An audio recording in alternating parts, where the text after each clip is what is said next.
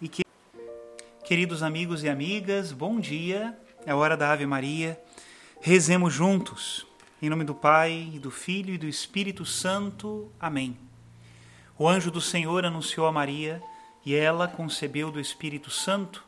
Ave Maria, cheia de graça, o Senhor é convosco. Bendita sois vós entre as mulheres, e bendito é o fruto do vosso ventre, Jesus. Santa Maria, Mãe de Deus, rogai por nós, pecadores, agora e na hora de nossa morte. Amém. Eis aqui a escrava do Senhor, faça-se em mim segundo a vossa palavra. Ave Maria, cheia de graça, o Senhor é convosco. Bendita sois vós entre as mulheres, e bendito é o fruto do vosso ventre, Jesus. Santa Maria, Mãe de Deus, rogai por nós, pecadores, agora e na hora de nossa morte. Amém. E o Verbo de Deus se fez carne e habitou entre nós.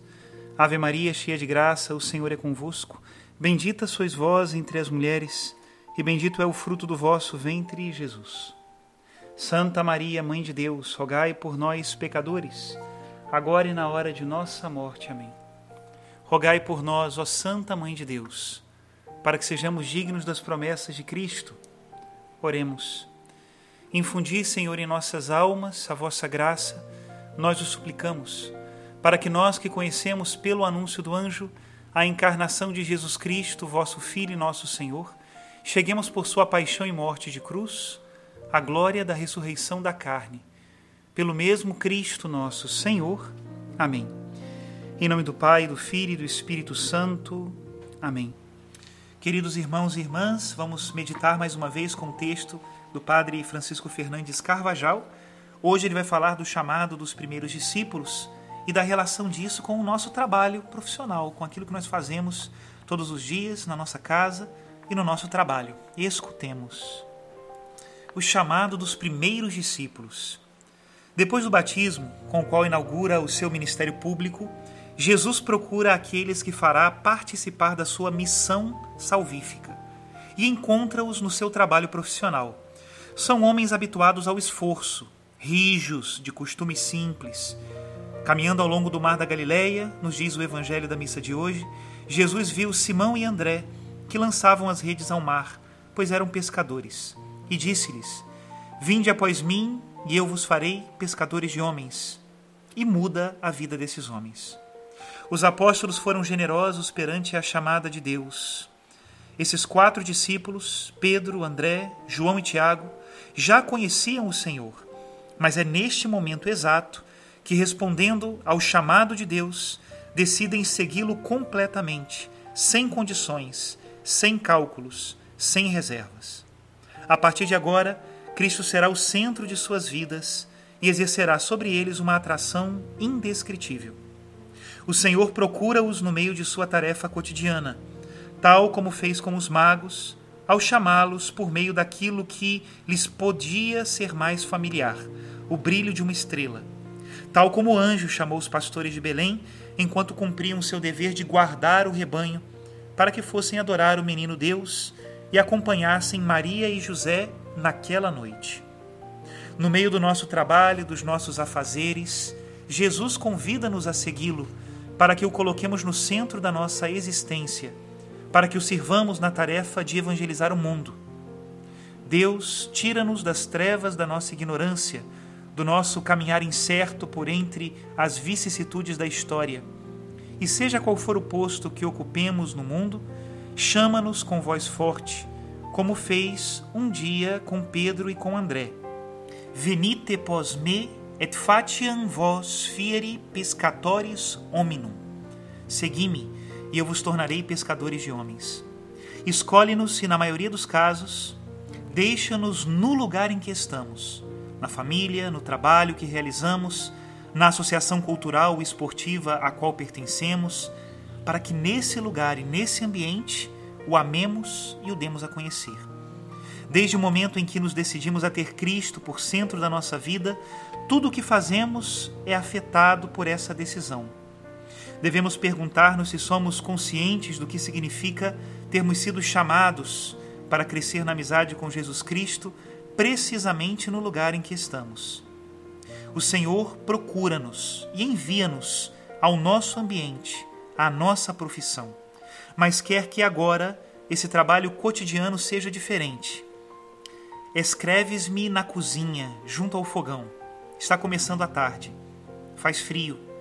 A teu lado, a tua irmãzinha, a última que descobriu a loucura divina de viver a fundo a sua vocação cristã. Descasca batatas. Aparentemente pensas, o seu trabalho é igual ao de antes. Contudo, há tanta diferença. É verdade.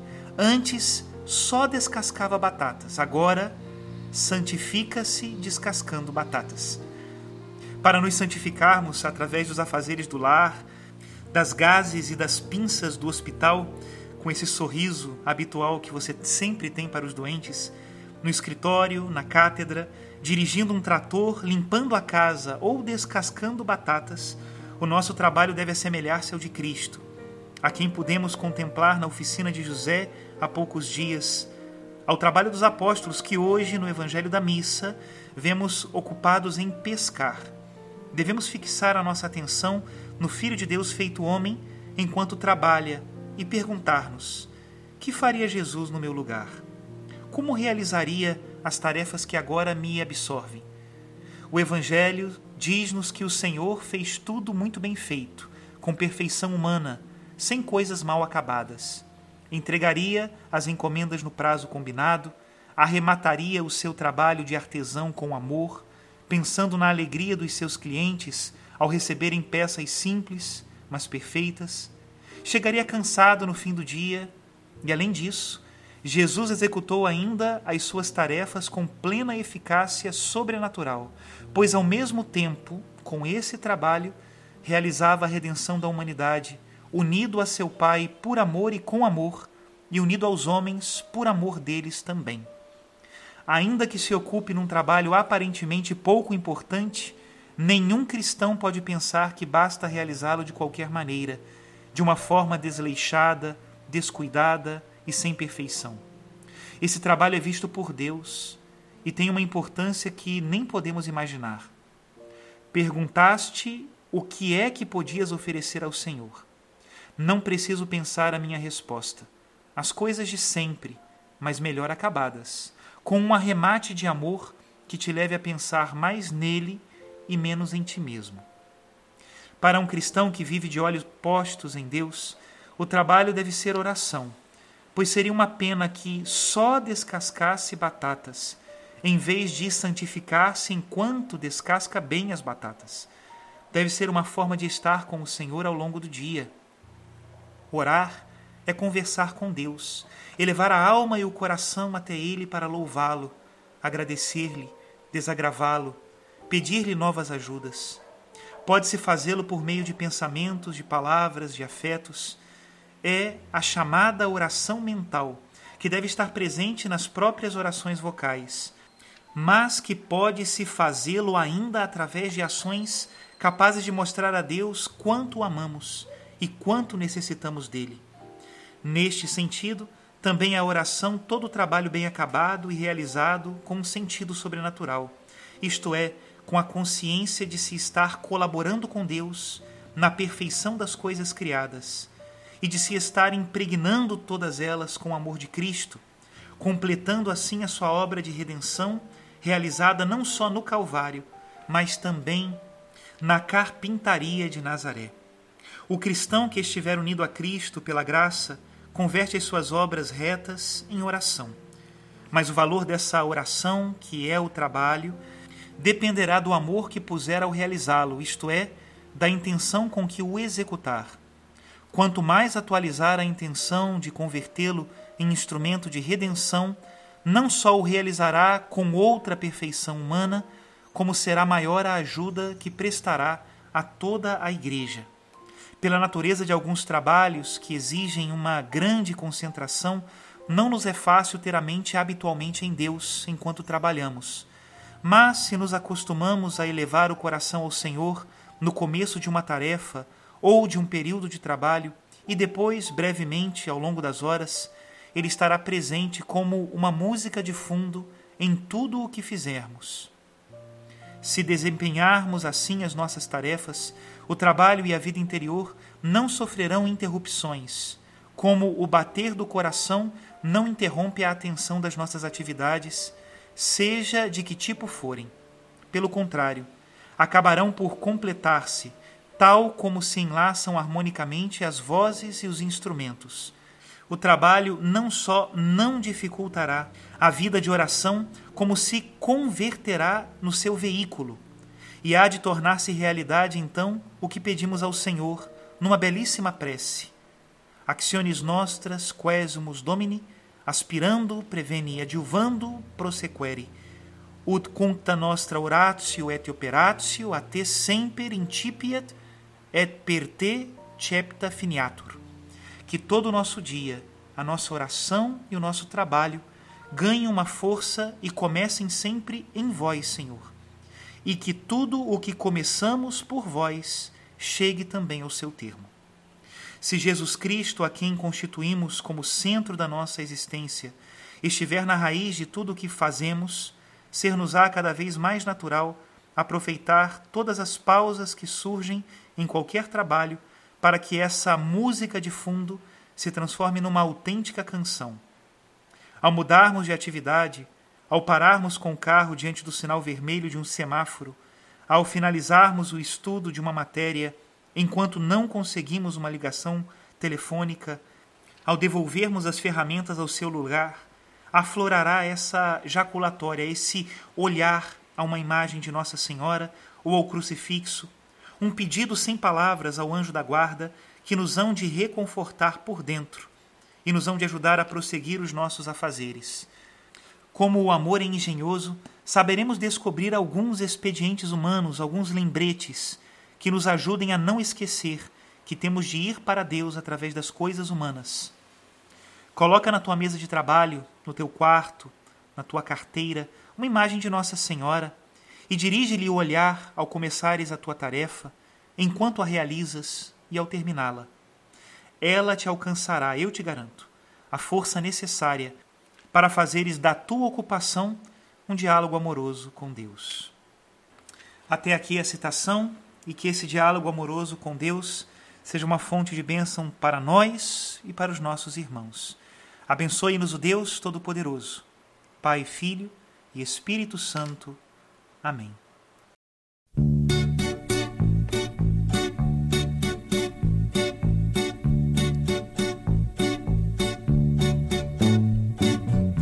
Quando Jesus passar, quando Jesus passar quando Jesus passar, eu quero estar no meu lugar.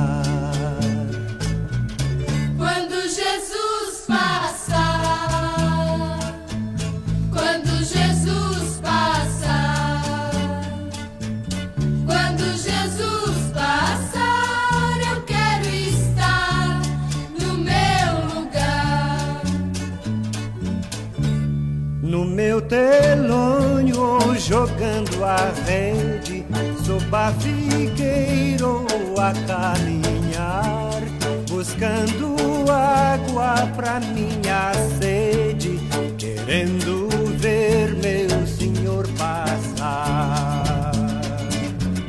Quando Jesus passar, quando Jesus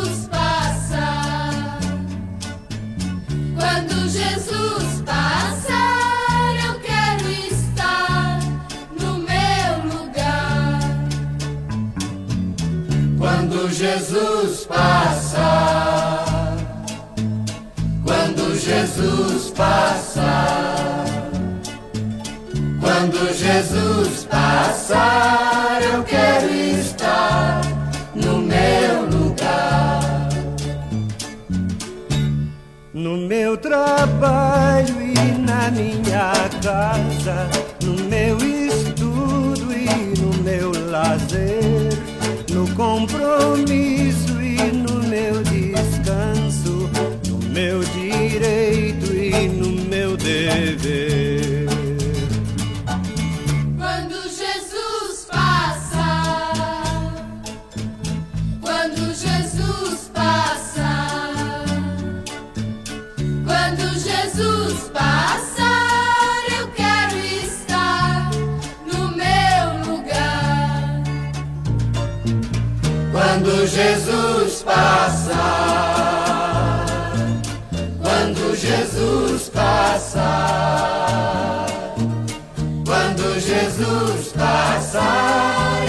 quero estar no meu lugar. Quando Jesus passa, quando Jesus passa.